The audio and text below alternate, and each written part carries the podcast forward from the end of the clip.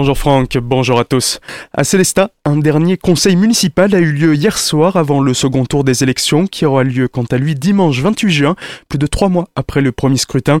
Le lancement des travaux quartier à diviser, prévu pour mi-mars, ils ont finalement démarré pendant le confinement dans l'optique de relancer, de soutenir les entreprises. Pour Caroline Reiss, ils ont été précipités malgré la crise sanitaire. Je la cite, nous n'avons pas du tout la même conception des urgences, a affirmé la candidate Europe Écologie des Verts. Même constat chez Denis Digel qui s'offre que, la ville s'engage encore dans des travaux d'un montant total de près de 5 millions d'euros. Pour soutenir les acteurs économiques locaux, la ville de Célestat réduira le montant de la taxe locale sur la publicité extérieure.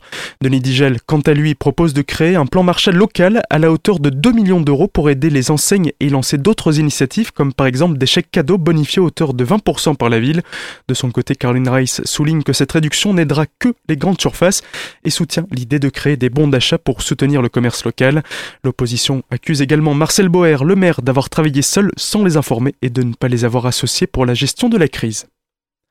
Ce matin, Yves Médinger, le maire par intérim de Colmar, lançait un plan de terrasse pour venir en aide aux restaurateurs. Les explications de Solène Martin. Avec les nouvelles normes sanitaires, le nombre de places proposées dans les établissements est maintenant réduit.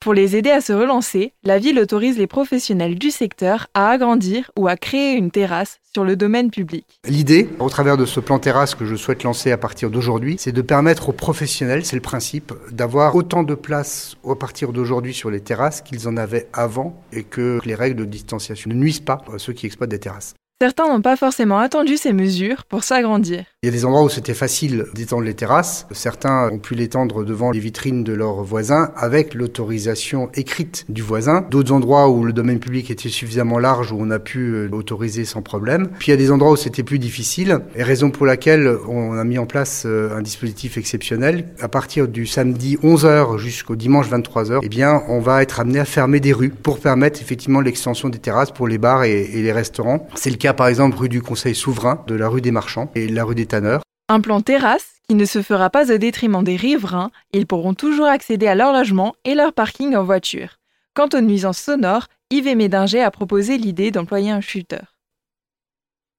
Dès demain, prenez de la hauteur avec la réouverture de deux sites touristiques situés au-dessus de Kinsheim.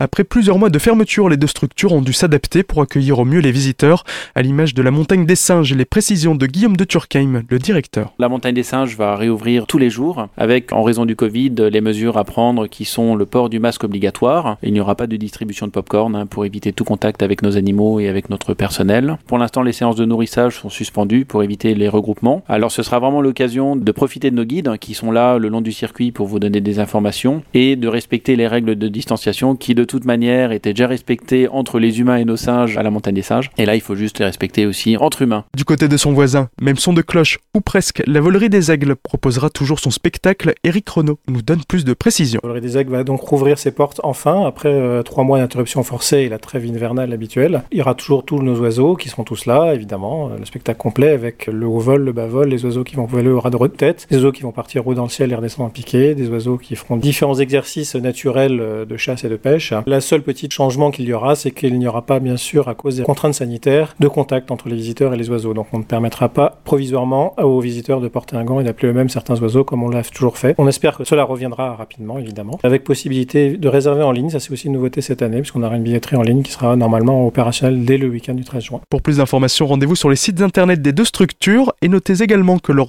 autre voisin, le château du Königsbourg, ouvrira ses portes quant à lui mardi prochain. Très bel après-midi à l'écoute d'Azur FM.